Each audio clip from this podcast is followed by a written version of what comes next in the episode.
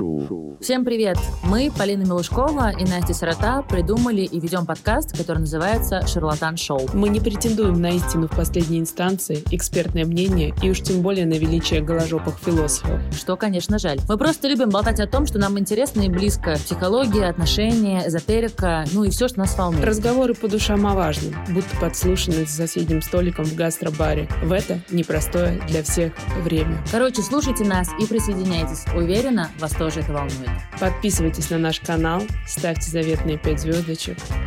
Это очень важно для нас. Всем еще раз привет. Привет, Настя. Привет, Полина. Вы очень классно послушали наш подкаст про вес и еду, что показало нам э, то, что вас волнуют те же вещи, которые волнуют и нас. И поэтому мы берем следующую остро волнующую нас тему, в принципе, и особенно в карантин. И я бы сказала, в кризис. Ну да, в кризис, и да, и причиной которой является карантин, ну, в общем, абсолютно Настя права, это деньги. Как это коснулось нас прямо сейчас? А, у меня сократили зарплату, вот, возможно, ее сократят еще. А, Настя, как ты конкретно тебя как-то коснулся кризис сейчас? Конкретно меня кризис, скажем так, пока еще не сильно коснулся, поскольку я нахожусь в декрете, но мне при этом даже выплатили премию. У нас в нашей компании премия выплачивается по итогам года, но не в конце года, а в апреле. Я была очень удивлена, что мне ее дали, потому что, мне кажется, декретным женщинам такое не положено. Плюс ко всему мне повысили на некоторое небольшое количество стандартное, скажем так, на индексацию повысили мою зарплату. И даже, более того, хочу сказать, попросили меня как можно скорее вернуться. Что меня удивило, но при этом, конечно же, это очень приятно. Приятно чувствовать себя нужной в своей компании. Ну, вообще, это, конечно, учитывая, учитывая кризис, учитывая, что ты в декрете, это прям офигенный результат. Но я думаю, что, конечно, это результат твоей конкретной работы, да, а не какой-то общей тенденции. Я не думаю сейчас, что ко всем матерям присылают деньги, э, просят вернуться. Скорее наоборот. Мне кажется, компании сейчас пытаются отщелкнуть сотрудников. А, к сожалению, в России э, женщины, у которых есть дети, или женщины в декрете, считаются не самыми эффективными сотрудниками, в чем я уверена, что что абсолютно не так. Короткая история, никак не относящаяся к разговору, а просто про женщин с детьми как эффективных э, сотрудников. Когда я работала в реалити-шоу, нам срочно нужен был администратор на одну серию, это была э, реалити-шоу «Попроси у неба». И мне нужен был срочно человек, я не понимала, кто это может быть, и в итоге попросила свою подругу, которая вообще работает актрисой, но у нее двое детей. И оказалось, что в плане ну, вот таких вот хозяйственных, каких-то административных вопросов, женщины с детьми — это просто идеальные сотрудники, потому что они знают, что делать. Они знают, что случилось, когда кто-то там порезал палец, или кто-то голодный, или кому-то нужно найти там сменку. А в целом любая киношная группа — это, в общем-то, очень, очень сильно выросшие Парень, дети. я хочу сказать, сказать больше, хочу сказать больше, что женщины с детьми хороши не только в административных вопросах. Мы вообще многое чего можем и даже, так скажем, могем. Поэтому это действительно большое... Не, абсолютно. Просто это конкретно то, с чем я сталкивалась. Стереотип. Вот. Это стереотип, на самом деле. Все люди разные. Есть действительно мамаши, которые э, стараются не утруждать себя, но я думаю, есть и женщины без детей, и мужчины без детей, которые стараются себя не утруждать. Здесь зависит зависит все очень от человека. Так что нанимайте женщин с детьми на работу. Все остальное мифы. Сколько денег нужно, чтобы стать счастливым? Сколько денег нужно, нужно тебе? Шарлатан. Шоу.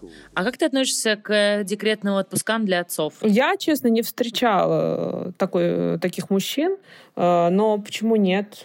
Все семьи разные. Например, если э, финансовой главой семьи является женщина, и у нее, например, доход, очевидно, выше, чем у ее мужа или спутника жизни, то почему нет? Ну, а вот о сексе ли это? Вот, ну, в таком, э, понимаешь, что немножко все какие-то базовые штуки? Ну, например, для меня, наверное, нет.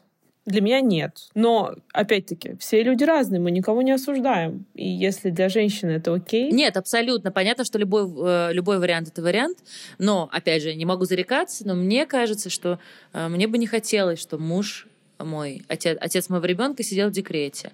Мне кажется, что это просто немножко эм, сейчас сложно подобрать какое-то слово, чтобы никого не оскорбить, учитывая сегодняшний скандал с Региной Тодоренко и Гламуром. Очень правильное, считаю, решение. Э, в курсе ли ты уже? Гламур отобрал у Регины Тодоренко звание «Женщина года». За что? Э, потому что вчера она зашеймила э, женщин про домашнее насилие. Короче, она сказала, что если женщину убьют, значит, она сама виновата, моя любимая. Господи, я на минуточку работала в журнале «Гламур» и даже, помню, стилизовала всех женщин года для этой съемки, ну, для ежегодной этой съемки. Нет, я просто офигела, потому что я работала на, э, на премии в этом году, угу. и, собственно, у Регины Тодоренко тоже брала интервью, и когда я спросила у нее, типа, что про феминизм, она сказала, что это из разряда «я красивая и люблю своего мужа, поэтому я не феминистка», что вообще никак не связано. Феминизм не означает не красоту или отсутствие любви к мужчине или, в принципе, любовь к мужчинам, но это ладно. В общем, сложно никого э, как-то не задеть в этой теме, потому что тема, мне кажется, очень не очень э, понятная, потому что еще, мне кажется, нет языка для обсуждения таких ситуаций. Но мне бы, короче, наверное, хотелось сидеть в декрете сама, если коротко. Шарлатан. Шу. Но вернемся к нашей денежной теме. Настя, расскажи, какие у тебя в принципе отношения с деньгами? Отношения с деньгами у меня всю жизнь были сложные. А, скажем так, а, в моей жизни было два типажа. Это моя мама и мой папа. Папа такой еврей, достаточно рассудительный, назовем это так, который у него все рассчитано, все по полочкам. И он всегда при деньгах. А мама классическая женщина, которая получила и сразу все отнесла, что-то купила, нужное, ненужное. И я пошла, к сожалению, в маму. А, и она мне всегда говорит, ну, Настюшенька, ты у нас сеятель. Сеятель — человек, который просеивает просто деньги по ветру, там, я не знаю, попутному или не очень. А, то есть я всегда искренне спешила как можно быстрее расстаться с полученными деньгами, а, никогда не экономила, никогда не имела НЗ. И неважно, при этом хотелось бы подчеркнуть, сколько у меня денег. Их могло бы быть много, их могло не быть совсем. Но вот, к сожалению, тенденция... Ты имеешь в виду доход? Доход, да, доход. Или даже там я, я из небогатой семьи, поэтому я помню даже в детстве мама получала зарплату, и мы сразу шли что-то покупали мне, ей. Такая, то есть как бы такой родительский паттерн мне был верен. Но тебе это нравится? Я просто знаю по себе, что я, например, не люблю экономить, потому что это скучно. Я не знаю, как это объяснить, но вот меня экономия абсолютно не веселит, потому что я знаю кучу людей, которые искренне любят выскивать скидки, акции, а, и это доставляет им удовольствие. Причем часто это там не бедные люди, но им просто очень нравится экономия. Для них такой как бы не квиз, как это называется, ну такая игра. А, но меня это абсолютно никогда не веселило. Я могу сказать так про экономию. Э, я, например, поскольку долгое время работала и все еще числюсь как персонаж из модной индустрии, например, знаю реальную цену вещам, даже из супер люкса. Поэтому для меня, например, моральная травма купить какую-то вещь, э, одежду, я имею в виду обувь или сумки по полной ее цене. Потому что я знаю реальную цену этим вещам, и у меня, слава богу, есть доступ, э, чтобы купить это в разы дешевле. Ну а приведи, если сложно, пример, грубо говоря, возьмем сумку Шанель, да, в Шанель ты не работала, можно предположить, э, она стоит, допустим, 3000 евро, ну, примерно. Ну, Шанель я покупала, к сожалению, да, по полной цене, по, там, ну, вот, примерно таким ценам, которые ты озвучил. Но, например, я знаю, что э, у сотрудников есть там распродажа минус 90 на одежду, обувь, на сумки там поменьше, ну, где-то, я думаю, минус 70. И это тоже, если озадачиться, можно было купить, но просто Шанель не мой бренд, скажем так. А бренды, которые мне нравятся, я нахожу способ купить с большой скидкой, даже несмотря на то, что работаю я там или нет. Слушай, но мне кажется, что мы сейчас говорим об экстра люксе. Понятно, что когда ты покупаешь там дорогую сумку или там, например, ноутбук или машину или квартиру, понятно, что ты стараешься купить, ну, подешевле. Да, да, но на базовой основе, конечно, нет, я этим не занимаюсь, я не ищу акции, скидки, это вообще не, не про меня. Но у меня просто это еще не, не получается. Например, у меня есть э, подружка Даринка, продюсер нашей программы «На дожде», и вот она мне все время рассказывает какие-то удивительные вещи. Например, знала ли ты, Настя, я уверена, что нет, потому что я тоже не знала, что если ты купишь в республике книжку не в магазине, вот ты пришла, допустим, да, там, э, в республику на работе. А на сайте там минус 10% офф, да? 40. Да ладно, я почему-то за 10, минус 10. Видишь, я тоже, я не умею экономить, короче, это не для нас полезно. Причем, причем это, это, это очень меня удивило, потому что там такая тема, что у нас есть просто прямо на флаконе, прямо около телеканала магазин «Республика», и ты можешь, сидя на работе, заказать в магазин, спуститься и взять и 40% да, скидкой. Да, Короче, меня это впечатляет, и я понимаю, что куча людей знают всякие такие приколы, и, наверное, действительно экономят, и, может быть, живут как-то правильнее, и, не знаю, больше тратятся на свое здоровье или что-то еще, но у меня, к сожалению, абсолютно не получается. Сколько денег нужно, чтобы стать счастливым, сколько денег нужно, нужно тебе. Шарлатан. Шу. Я знаю, Настя, что ты чемпион по взятию больших сумм э, в кредит э, и не боишься этого делать, хотя ситуации бывали разные. Расскажи об этом. Хорошо, сейчас расскажу. Кстати, вот хочу подчеркнуть, что я с кредитами не играю на самом деле. В моей жизни однажды была кредитная карта на очень скромную сумму 25 тысяч рублей, которую я, конечно же, успешно протратила, и потом они выносили мне мозги усиленно, я ее закрыла. И после этого я себе поклялась, что что бы ни произошло в моей жизни, именно кредитной карты как таковой у меня не будет. А на что ты ее завела? Вот это была дурацкая история. Знаешь, как мне было лет 20, я гуляла по ГУМу, и ко мне подошли и сказали, не хотите ли вы открыть карточку American Express? А мне казалось, что American Express это очень так как-то, ну, статусно, модно. Ну, звучит шикарно. А звучит American шикарно. Express. American Express, да, только обслуживает ее банк «Русский стандарт». Так, и, ну, как бы, есть свои вопросы, но мы сейчас не про это. В общем, я повелась и заказала эту карточку, которая в целом мне была не нужна. Мне не нужны были эти деньги. Ну, так вот как-то вот хотелось иметь вот в кармане American, American Express. Express. Да. Э, ну, какая-то история в американской мечте. Горите в аду просто American Express, а особенно банк русский стандарт. Дальше, когда, значит, мне уже э, мой возраст подбирался к 30, я подумала, что как любая порядочная женщина, я уже должна все-таки обзавестись какой-никакой недвижимостью. А то, собственно говоря, очень стыдно. А, мне стало уже, у меня ребенок большой, а все как бы вот ничего нет. Нет своего угла, как говорят наши бабушки. Угла Нет, ну, ну чуть-чуть вру, угол у меня был. Была, значит, однокомнатная квартира в новостройке в Воронеже, в которой я никогда в жизни не бывала. А, без ремонта, как вы понимаете. Это вот подарок папы был.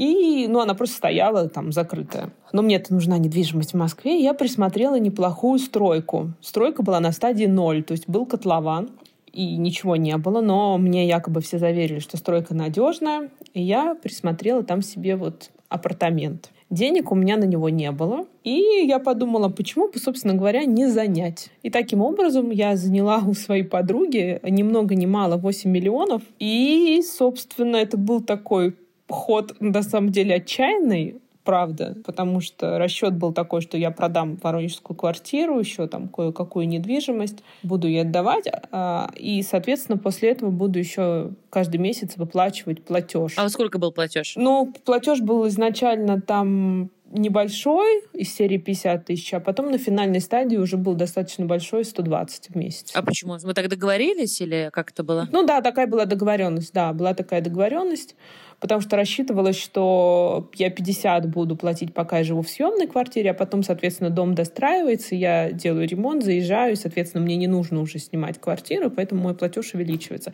Собственно говоря, вот на прошлой неделе я его финально закрыла, кстати. Можно меня поздравить. Ну, это правда фантастика. Слушай, 8 миллионов рублей. А, кстати, вот как 8 миллионов рублей э, ощущаются? Тебе их перевели на счет или там ты вынесла чемодан денег? Поль, скажу вообще очень прагматично. Я их не увидела, примерно как и свою воронежскую квартиру, потому что они сразу перечислялись э, на счет уже застройщику.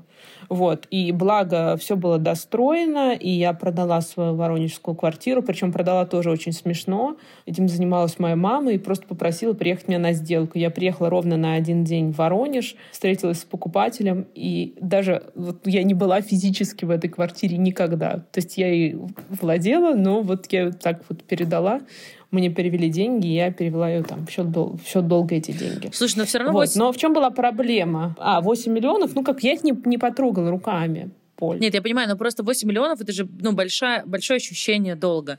Тебе как с ним было? Ну, то есть ты каждый день об этом думала и вспоминала? Это был какой-то домоклов меч или нет? Это был домоклов меч в том смысле, что я должна была в первый год отдать там большую часть суммы. Но как только я могу сказать, я взяла этот долг, вот мою квартиру в Воронеже не смотрели вообще, то есть просмотров не было. Как только я взяла долг, вселенная очень быстро подстроилась. И я выплатила вот большую часть суммы в первый год, потому что продажи пошли, и как бы я вот смогла вернуть все вовремя и в срок. То есть реально, как только тебе оказываются настолько необходимы эти деньги, чтобы выполнить свое обещание, а Вселенная кружится, и все происходит. То есть я действительно, я там даже была, что две квартиры было продано за одну неделю. Еще вопрос. Я не знаю, смотришь ли ты сериал «Невероятная миссис Мейзел». Конечно, я все смотрела, да. Мой, наверное, любимый. Там есть кла- классный момент, как мне кажется, это не особо спойлер, но в конце третьего сезона она приходит в квартиру, которую она купила сама. И это на самом деле это какая-то трансформация геро- ну, героини из э, мегапатриархального мира, где она перешла из родительского дома в дом мужчины. Более того, они, помню, чуть ли не в, не в одном доме жили, я не помню, их, по квартиры были на разных этажах. Да-да-да. да. А, то сейчас она типа стала комиком, абсолютно не женская профессия, стала известной, богатой и купила сама себе квартиру. И это как бы такой, э, ну, один из главных финальных моментов этого третьего сезона и, в принципе, этой истории. Э, что ты почувствовала, когда ты, ну, вот зашла в свою квартиру? Поль, ничего особо не почувствовала, потому что в ней нет ремонта, и сейчас я только вот закончила черновые работы. Мне кажется, я смогу что-то почувствовать, а, когда там будет уже уже ну, что-то сделано такое действительно реальное. Потому что сейчас все-таки это стены, и ну, там жить нельзя до сих пор. Поэтому, к сожалению, никак, никаких ощущений таких ос- особенных у меня не было. Но я могу сказать, это было не просто еще вот почему что несмотря на мою достаточно неплохую зарплату, я все равно каждый месяц уходила в минус с учетом всех своих трат. И это, конечно, мэджик. Дебет с кредитом не сходились никак. И каждый месяц это вот опять-таки запрос в космос, и тебе приходит какая-то дополнительная работа, а, какие-то дополнительные деньги, и как-то ты живешь с этим. Сколько денег нужно, чтобы стать счастливым, сколько денег нужно, нужно тебе.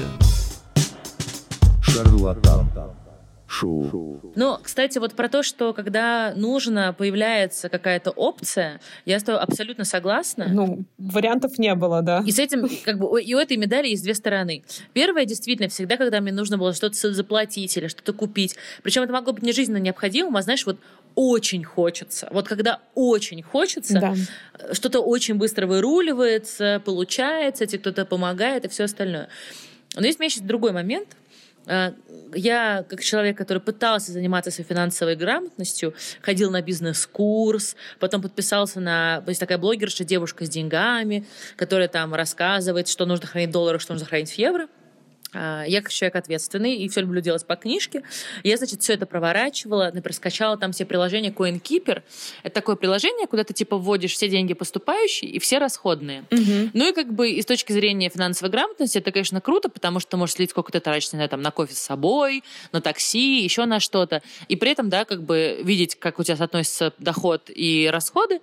А, с точки зрения эзотерики все говорят, что типа это тоже очень круто, потому что ты с деньгами работаешь, ты обращаешь на них внимание, они хотят расти и приходить к тебе, но всегда, когда у меня накапливалась хоть какая-то небольшая сумма, ну вот там, грубо говоря, мне пришел какой-то дополнительный доход, я сделала эту работу и думаю, отложу-ка я в евро или там в доллары, поеду отдыхать, может, летом, ха-ха. Э, вот потрачу, будут у меня с собой евро. Угу. Всегда появляется какая-то ну, супер необходимая трата, и ровно всегда это моя отложенная сумма. Либо надо срочно кому-то помочь, либо надо там пойти к врачу и выложить какую-то там большую сумму. А, либо, ну, вот какие-то вот такие штуки. Либо там приходит какой-то неожиданный налог, например, о котором ты не, знать не думал и забыл. И я понимаю, что как будто Вселенная все мои денежки, то есть она всегда мне и дает, когда мне надо, но всегда, когда у меня остаются как будто бы лишние, она тоже э, находит им применение. У тебя такое есть? Ну да, у меня тоже такое есть. Э, но тем не менее, сейчас у меня стало получаться лучше э, с этим работать. Расскажу, почему. В какой-то совсем критичный момент связанные с выплатами моими. Я потом еще все-таки взяла кредитную, не кредитную карту, а кредит э, наличными, чтобы там начать ремонт. Э, он, кстати, у меня еще пока остался до сих пор я почувствовала, что прям мне очень не хватает, и тут я решила обратиться к профессионалам. И мне посоветовали чудесную женщину Ирину Розенберг. Она психолог, э, гештальтерапевт, она живет в Санкт-Петербурге и работает непосредственно с темой денег. И мне сказали, что она действительно может помочь, и я решила с ней позаниматься. И мы встретились по скайпу. Если честно, я тогда вообще не верила в какие-либо скайп-консультации, но поскольку она в Петербурге, а в Москве вариантов было немного. Мы встретились по скайпу, и она предложила мне, внимание, расстановки на Лего. Звучит сейчас просто ну, как полный абсурд, Звучит Но... не как полный абсурд, а как я как фанат программы «Понять и простить» по Первому каналу. Помнишь, такая шла? Когда заболевал, ты включал Первый канал и смотрел программу «Понять и простить».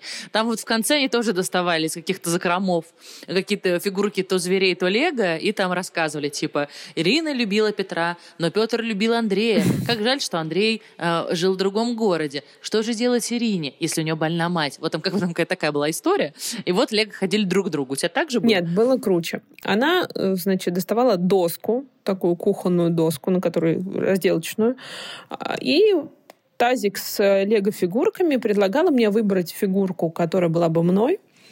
Дальше в камере я, собственно, видела только доску и вот расстановку сил там. И дальше мы выбирали фигурку моей мамы, фигурку папы, и потом начинали происходить абсолютно магические вещи. Я не знаю, наши слушатели принимали ли участие все, думаю, конечно же, не все в семейно-системных расстановках, но это такой психологический метод, а, который позволяет проигрывать какие-то родовые истории, родовые поведенческие мотивы, заложенные у вас э, в вас, и можно избавиться от каких-то вот паттернов, которые неудобные, не очень, скажем так, полезны для вас. Но я участвовала в них до этого физически. Это действительно очень круто работает. Работает поле, вот физическое поле. То есть вам не нужно быть самим героем, вы просто наблюдаете, а другие люди для вас разыгрывают театр, который происходил в вашей семье, связанный с той или иной ситуацией, которую вы хотите разрешить. Так вот, здесь магия происходила вот прямо с этими фигурками Лего. То есть мы разрешили какие-то семейные истории, связанные с деньгами, как раз вот о то, о чем я говорила, с поведением моей мамы, с поведением моего папы. И в целом я, наверное, взяла сеанс, сеансов пять, не больше. И я очень многое поняла, откуда у меня вот это поведение сеятеля и что с этим, собственно говоря, делать. В общем, я так рыдала над этим Лего, как никогда в своей жизни, честно могу сказать. И дальше я, собственно, начала следовать некоторым советам, которые она мне сказала. Во-первых, э, такая функция, как денежный магнит. Поль, сейчас все должны прислушаться. 10% своих доходов кажется очень просто. Вы должны откладывать в конверт, но при этом не думать, что это какая-то отложка, а воспринимать, просто забывать об этих деньгах. Это вот ваш магнит, который будет притягивать к вам следующий доход. Это действительно работает. И сначала было дико сложно. Я все время растрачивала магнит, а, но сейчас это работает э, намного лучше. Хотя иногда, конечно, тоже приходится магнит скажем так... Потрепать. Потрепать, да. Но, тем не менее, я точно знаю, что это нужно делать. Это нужно делать. Я быстро, быстренько влезу. Мне, собственно, Настя рассказывала про денежный магнит в других обстоятельствах и там давно. И я э, подумала, вот это класс. Вот это денежный магнит, то, что мне нужно. Еще звучит как-то очень приятно. Денежный магнит. Вот. Но, как вы понимаете, с денежным магнитом раз от раза происходило ровно то же самое. Я вкладывала этот денежный магнит, жизнь казалась мне кайфом и все остальное. Причем я пробовала снимать наличкой, откладывать наличкой. Пробовала хранить в кошельке. Надо наличкой, надо наличкой, не надо. Вот все, что на карточке, это плохо. Ну, не то чтобы плохо. Но я все равно всегда его тратила. Надо забывать о нем. Надо забывать, что он вообще у тебя есть. И тогда это начинает э, работать, ты уже туда не стремишься залезть. Более того, могу сказать, что вот мы, наверное, оставим ссылку в описании профиля. У Ирины Розенберг э, есть сайт как раз про деньги, где можно пройти тест и узнать о ваших отношениях э, с деньгами. Он на самом деле действительно такой очень информативный. И еще что хотела сказать, что я подчерпнула от общения с ней, это про денежный круг. А, значит, круг денежного потока э, состоит из четырех э, пунктов назначения. Первый пункт, вот как раз то, о чем мы говорили с Полиной, мне кажется, у нас э, все с этим неплохо, это запрос в космос. Вот, Полин, ты же знаешь, вот если тебе нужны деньги, Абсолютно. ты как бы посылаешь запрос, да, и они к тебе приходят. Вот это первый пункт, запрос. Второй пункт — это то, что ты готов эти деньги взять знаете, вот как вам вроде даже Вселенная их даешь, дает, а вам вроде неудобно, или там начальник предлагает вам взять займы, а вы думаете, брать мне у него или не брать. Конечно, надо брать. Если вам дают, нужно не сомневаться. Третий пункт, с которым у нас... А вот тут, извини, быстро, быстро э, моментик, чтобы все было понятно. А вот взаймы считается? То есть считается. понятно, что если тебе приходит предложение о каком-то какой-то халтурке, считается. надо брать. А взаймы тоже надо ну, брать. Если тебе они необходимы, если ты запрашивал, и кто-то вдруг угу. предлагает тебе дать взаймы, я считаю, что нужно брать. Потому что если ты не берешь, ты как бы тоже отказываешься от помощи. Не всегда эти деньги падают, скажем, просто так. Иногда их надо заработать, иногда их надо взять в долг. А, дальше. Следующий пункт. У меня с ним проблемы. Полин, скажи, как у тебя? Это их присвоить себе. Присвоить — это значит не растратить первый же день, как они к тебе пришли, а чуть-чуть их почувствовать, как бы даже физически, может быть, снять какую-то сумму кэшем, поносить в кошельке не стремиться избавиться от них Очень вот сложно. сразу. Вот это вот мне с этим тоже сложно. Мне сразу хочется купить всем подарки, э, купить какой-нибудь онлайн-курс, э, отправить цветы всем подружкам. Ну, то есть мне сразу хочется как-то, да, но от них избавиться как будто бы, как будто да, если да, деньги да. есть, их нужно тратить. Руку жгут еще есть такое выражение, да? Ляжку, ляжку. Ну, ляжку, знаю, да, да, да. Ну, вот у меня тоже самое, с этим самый большой пробой.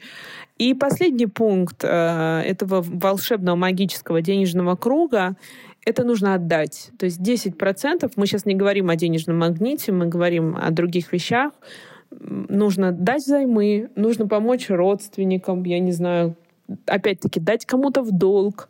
В общем, 10% от прихода нужно обязательно передать кому-то еще. И тогда, если у вас на каждом пункте этого круга нет проблем, в принципе, у вас должны быть очень хорошие отношения с деньгами. Кстати, вот про отдать 10%, я знаю многих людей, которым жалко отдавать. Я вот к ним не, не отношусь, наверное, потому что мне присвоить сложно, мне легче отдать, чем себе оставить. А я знаю многих людей, которые, ну, действительно, это понятно, люди зарабатывают деньги большим трудом, особенно сейчас, как-то отдать кому-то 10% сложно. И тогда э, вам стоит отдать деньги в фонд, благотворительный фонд. Почему это клево? Во-первых, это действительно помогает, особенно сейчас в карантин, у фондов большие проблемы. Я помогаю регулярно двум фондам. Это фонд «Подари жизнь», это фонд, который занимается раком, Челпан Хаматова его сделала. И второй фонд — это «Насилию нет». Как вы знаете, э, домашнее насилие растет из-за карантина. Э, и Регина Тодоренко, там тоже привет. можно помочь. Да, привет, Регина Тодоренко, к слову, которая, ну, в общем, черт здесь Регина Тодоренко. Я все к чему? Просто иногда тебе сложно отдать э, кому-то просто так деньги или что-то подарить, но чаще всего людям легко отдать, легче отдать деньги в благотворительный фонд, потому что кажется, что ты молодец. Так вот, я считаю, что этим чувством нужно пользоваться. Если вам вот эту десятину, которую раньше давали церковь, сложно отдать кому-то знакомому, отдайте незнакомому, похвалите себя за это, напишите по соцсетях, если вам нужно еще какие-то социальные поглаживания за это. Реально, это то это сработает для всех. И для вас, и для фонда, и для, в общем, общей э, гармонии планеты. Да, я абсолютно согласна. А еще, если вам сложно помогать людям, есть такие тоже. У меня так раньше было, мне почему-то было очень тяжело отдавать деньги именно ну, фондам, а, ну, людям короче, фондам, которые помогают людям, женщинам, мужчинам, неважно. Но мне при этом было очень легко помогать э, фондам, которые помогают животным, ну, которые, которые, допустим, забирают больных животных, лечат их, ищут им новую семью. Часто таким местам тоже нужны деньги. Э, вот, отправляйте деньги щенятам, если людям э, для вас тяжело. Сколько денег нужно, чтобы стать счастливым, сколько денег нужно, нужно тебе шарлатан. Шоу. А я могу сказать о своих отношениях с деньгами. А, у меня, в общем-то, никогда не было кредитки. Скажем так, в детстве я никогда не знала, что такое недостаток. Даже если он был, я как-то его не чувствовала, потому что у меня не было... Ну, короче, я не знала, что такое достаток, недостаток. У меня каких-то вообще не было таких мыслей в детстве. Я узнала, что есть богатые и бедные, когда пришла в пятый класс в школу. Это была государственная школа. Но там я узнала, что есть э, Бенетон, а есть Барбери, Бербери, как правильно говорить, Настя? Бербери. Есть Бербери, а есть Армани, а вот Бенетон и H&M это отстой. Я, короче, вообще об этом ничего не знала, если честно. И меня это очень удивило. Я подумала, ого, то есть есть какое-то разделение. Но у меня никогда все равно не было тяги к каким-то конкретным там э, символам богатства и статуса. Но я об этом узнала, и меня это, скажем, удивило. Потом, когда я стала зарабатывать сама, я деньгами не очень умела пользоваться, потому что, ну, деньги есть, надо их потратить. Вот это абсолютно такая штука. А, мне кажется, просто потому что, ну, в детстве никогда о деньгах не думала, да и родители особенно об этом не разговаривали. Не знаю, правильно или это неправильно. Я посмотрела фильм «Дудя» про IT, и там один из главных героев рассказывает, что восьмилетняя дочка, у нее есть свой инвестиционный этот портфель, у нее есть там с карманных денег скопленных акций Netflix, Apple, Facebook, что-то такое. И что вот в Америке об этом говорят, и все такое, это вклад в экономику. Не знаю, мне кажется, в России это не особо принято. И, в общем, мы как-то тоже это не обсуждали. Я не знаю, нужно ли это обсуждать. А потом, когда я пришла на свое последнее место работы, я никогда не сводила кредитных карт. Мне казалось, что кредитка — это вот что-то... Я взял кредит, знаешь, этот репортаж про НТВ, как про наркотики. Типа, а потом он взял угу. кредит, и вот угу. он живет в коробке. Вот. И я представляла себе, что кредитка — это примерно что-то такое. Я никогда не пользовалась, пока не э, пришла на свою последнюю работу. А у меня на работе почти все пользуются кредитками. Не знаю, с чем это связано, с уровнем зарплат или с чем-то другим. У нас почти все просто снимают квартиру. У нас но даже не очень высокие зарплаты, и там чаще всего люди имеют кредитку, ну, как бы, чтобы перехватиться, что называется. Вот, но если люди умеют обращаться с деньгами и действительно работать для перехвата, как ты понимаешь, как только у меня появилась кредитка, сразу она тоже просто целиком вся растрачивалась. Ну, как бы, она же есть. Ну, как бы, это тоже какие-то деньги. Поль, я тебе могу сказать, что почти никто не, не умеет обращаться грамотно с кредитками. Чаще всего это приводит вообще к порочному кругу, как у тебя есть две кредитки. Ты докладываешь на одну с другой. Вот этот круг, он не заканчивается никогда, на самом Потому деле. Потому что вот я уже... закрыла кредитку, да. Да, я хвалю, потому что у тебя одна кредитка, и ты ее закрыла, я знаю. Это реально очень важный шаг, потому что я заметила, что даже если у тебя там, допустим, не погашенная кредитка даже там условно пятью тысячами рублей, это все равно ужасно на тебя давит. Я поэтому спросила про твои 8 миллионов. Потому что все время ощущение, что ты кому-то должен, а значит, ты какой-то нехороший. Ты что-то должен сделать, а ты не можешь это сделать. И это, если честно, все время ввергало меня в какую-то печаль и расстройство. И я замечала, что как бы, допустим, я там подработала где-то, получила какую-то сумму денег, может быть, даже не очень большую, и я думаю, ну вот я ее получила, и что? Я положу ее на кредитку. То есть как будто бы я, ну, поработала бесплатно. Да-да-да. И это, короче, реально какое-то ужасное чувство. Я не знаю, не открою ли я ее, когда кончится карантин, не буду зарекаться, но в целом, конечно, вот это ощущение кредита, оно какое-то очень печальное. Хотя, опять же, вернусь к последнему фильму Дудя, там все эти чуваки, э, богачи, говорят, что у них всех дома и квартиры в ипотеках, и в Америке это действительно абсолютно нормально. Люди берут кредиты на учебу, ну, как бы не мне тебе рассказывать, даже кредиты на компьютеры берут там старшеклассники, и это абсолютно нормальная схема, ну, при нормальной экономике. Полин, но могу сказать, Могу сказать, что чем отличается ипотека в Америке от, от нашей ипотеки. Я просто изучала этот вопрос, почему я не стала брать классическую ипотеку. Во-первых, у них очень низкий процент, а у нас, в принципе, если ты берешь а, 2 миллиона в ипотеку, то за 15 лет ты выплачиваешь 4 с половиной. То есть ты отдаешь банку практически больше, чем ты у них взял на самом деле. Поэтому ипотека в Америке и ипотека у нас — это, к сожалению, абсолютно две разные вещи. И я думаю, что ну, действительно чуть разность культур. Я тоже смотрела фильм Дудя, и там такая фраза есть, что если ты никому не должен, то тебе не очень доверяют. То есть в Америке принято э, иметь какие-то кредиты, долговые обязательства. Да, более того, у них же есть такое понятие, как кредитная история. Да, да, я да, просто тетя живет в Лос-Анджелесе.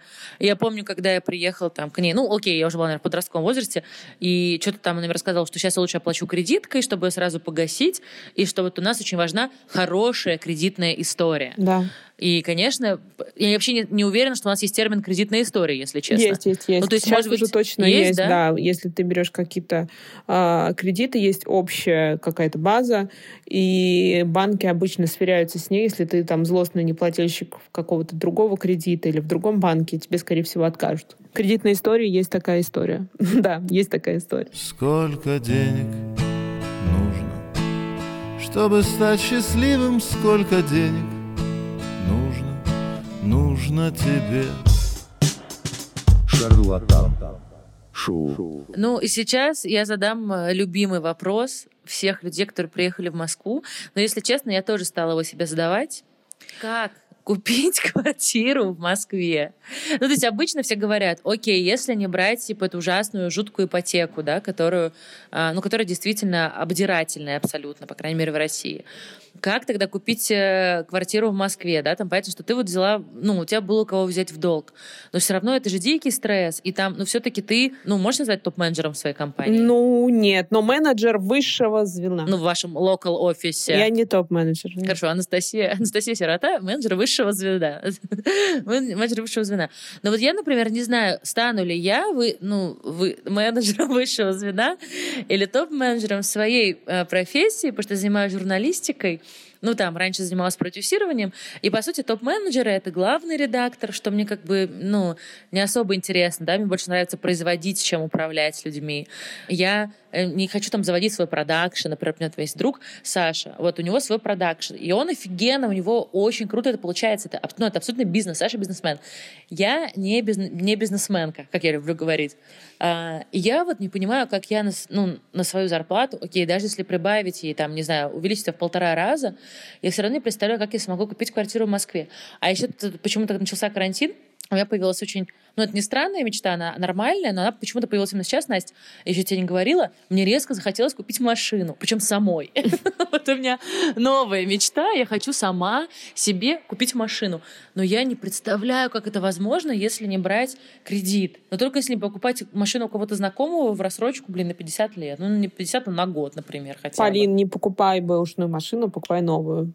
Совет отбывал. Как? Настя, как это сделать? Совет отбывал. Как это ну, сделать? Ладно, слушай, Э, кредиты на машины не такие грабительские в контексте переплаты, и ну, можно себе позволить, если иметь какую-то стартовую сумму, там даже в полмиллиона, назовем это. Как заработать полмиллиона на моей зарплаты? Полина, это мы еще обсудим. Сейчас мы раскрутимся, понимаешь?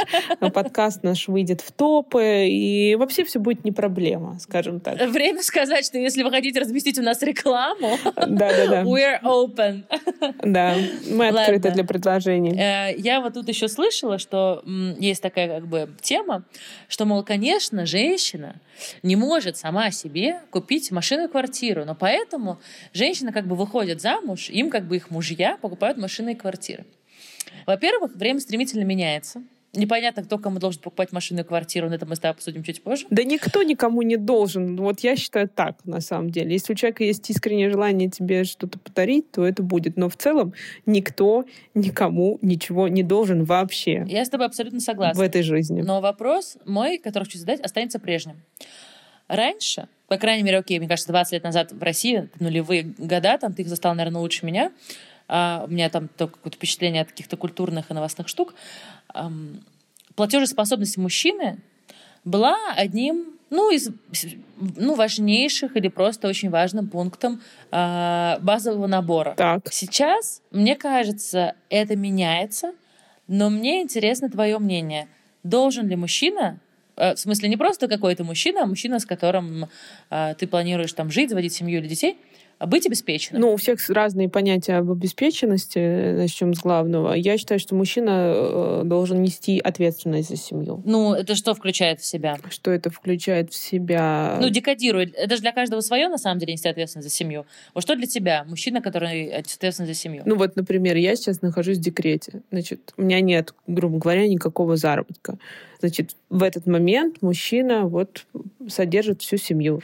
Но это при этом не отменяет того, что когда я вернусь на работу, я продолжу, собственно, зарабатывать деньги. Я считаю, что очень важно в этом вопросе опираться на себя.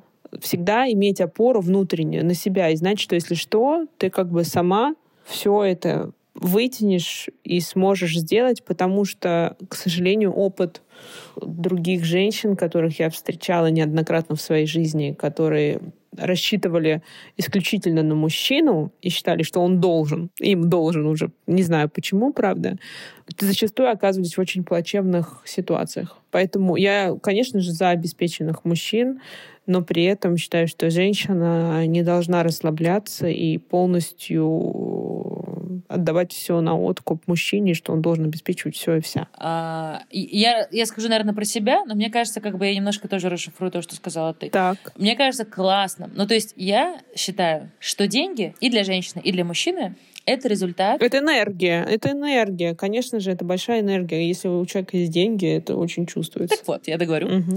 А, что деньги — это результат твоей работы и работы, которую ты любишь. То есть мне кажется, что если человек много работает и совсем мало зарабатывает, так что ему не хватает на какие-то базовые вещи, ему нужно либо пересмотреть свою работу, и это вопрос самооценки, которая вот для меня в мужчинах супер важна. Мужчина должен быть, ну, не хочется использовать слово «должен быть», но, скажем так, в моем представлении о мужчинах, да, что мне нравится, это уверенные в себе мужчины, которые любят свое дело. И мне кажется, при такой комбинации отсутствие денег — это скорее показатель того, что где-то что-то идет не так. Где-то эта энергия условно поломана. Ну, то есть либо там человек не уверен в себе и не готов попросить больше зарплату или сменить работу. Или, может быть, он занимается нелюбимым делом, и как бы вселенная и все окружение ему показывает, типа, что чувак, а может быть, тебе действительно лучше пойти, я не знаю, в продажи, а не в... В творчество. А не в творчество, да, например.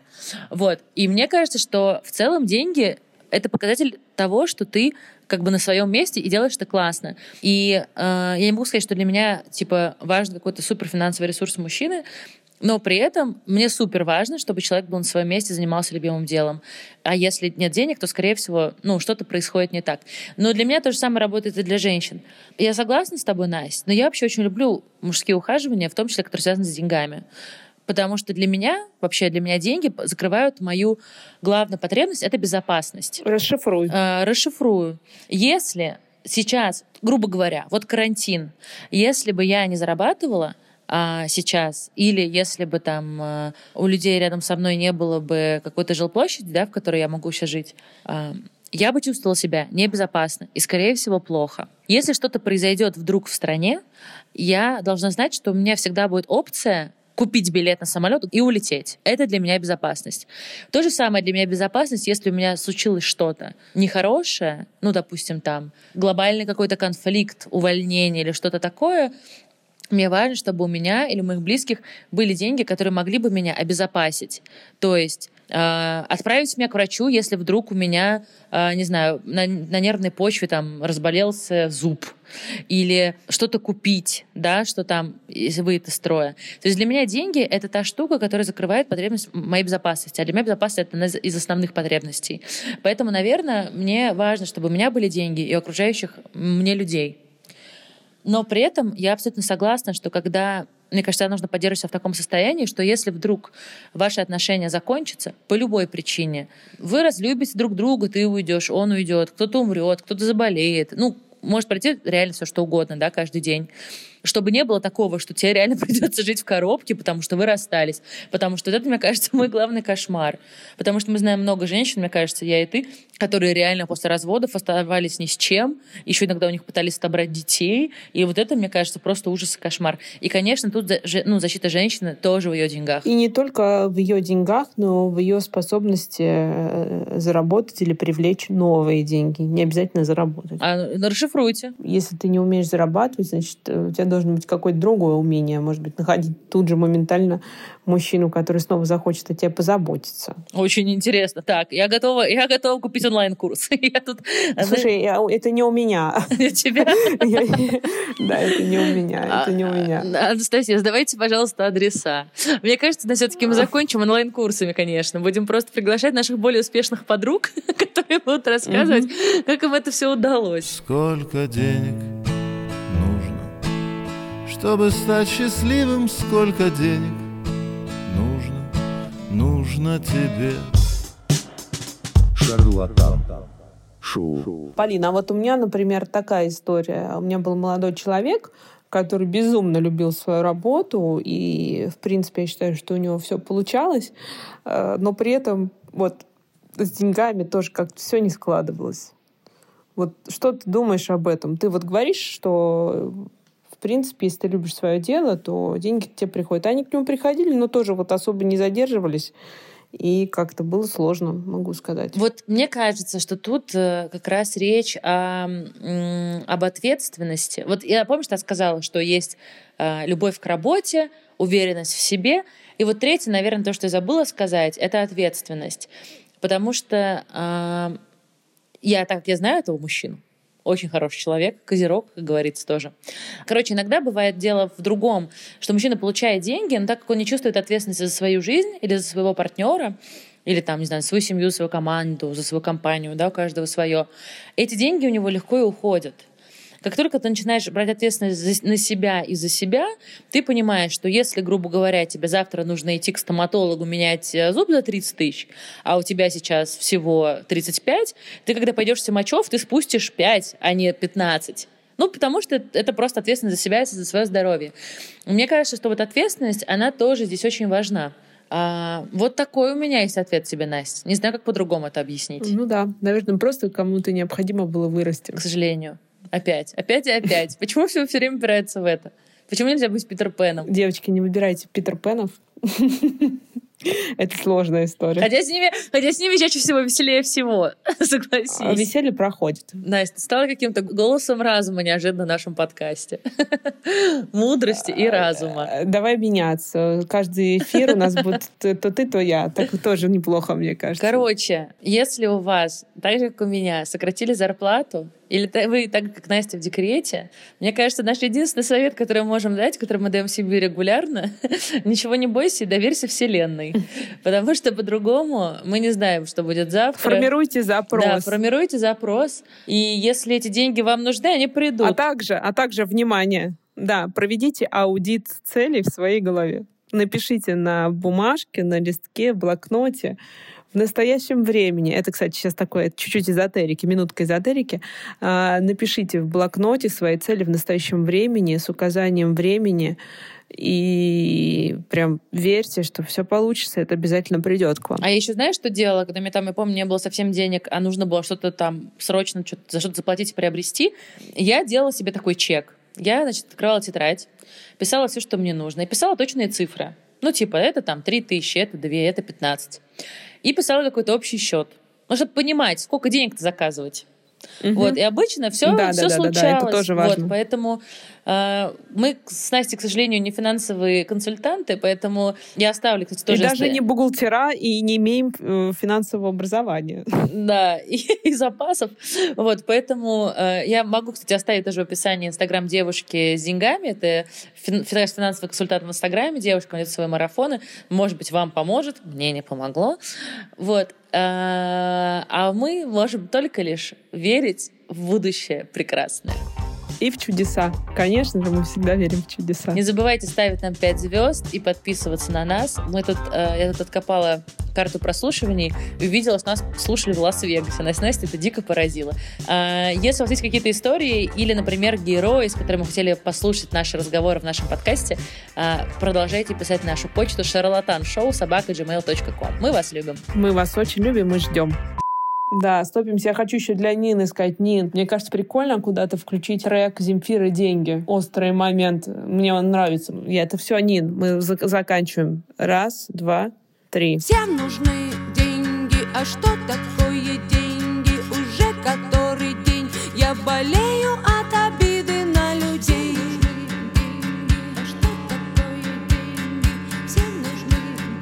А на улице прекрасная весна а что такое деньги? Отброшенная тень. Говорят, что с ними тупо веселей.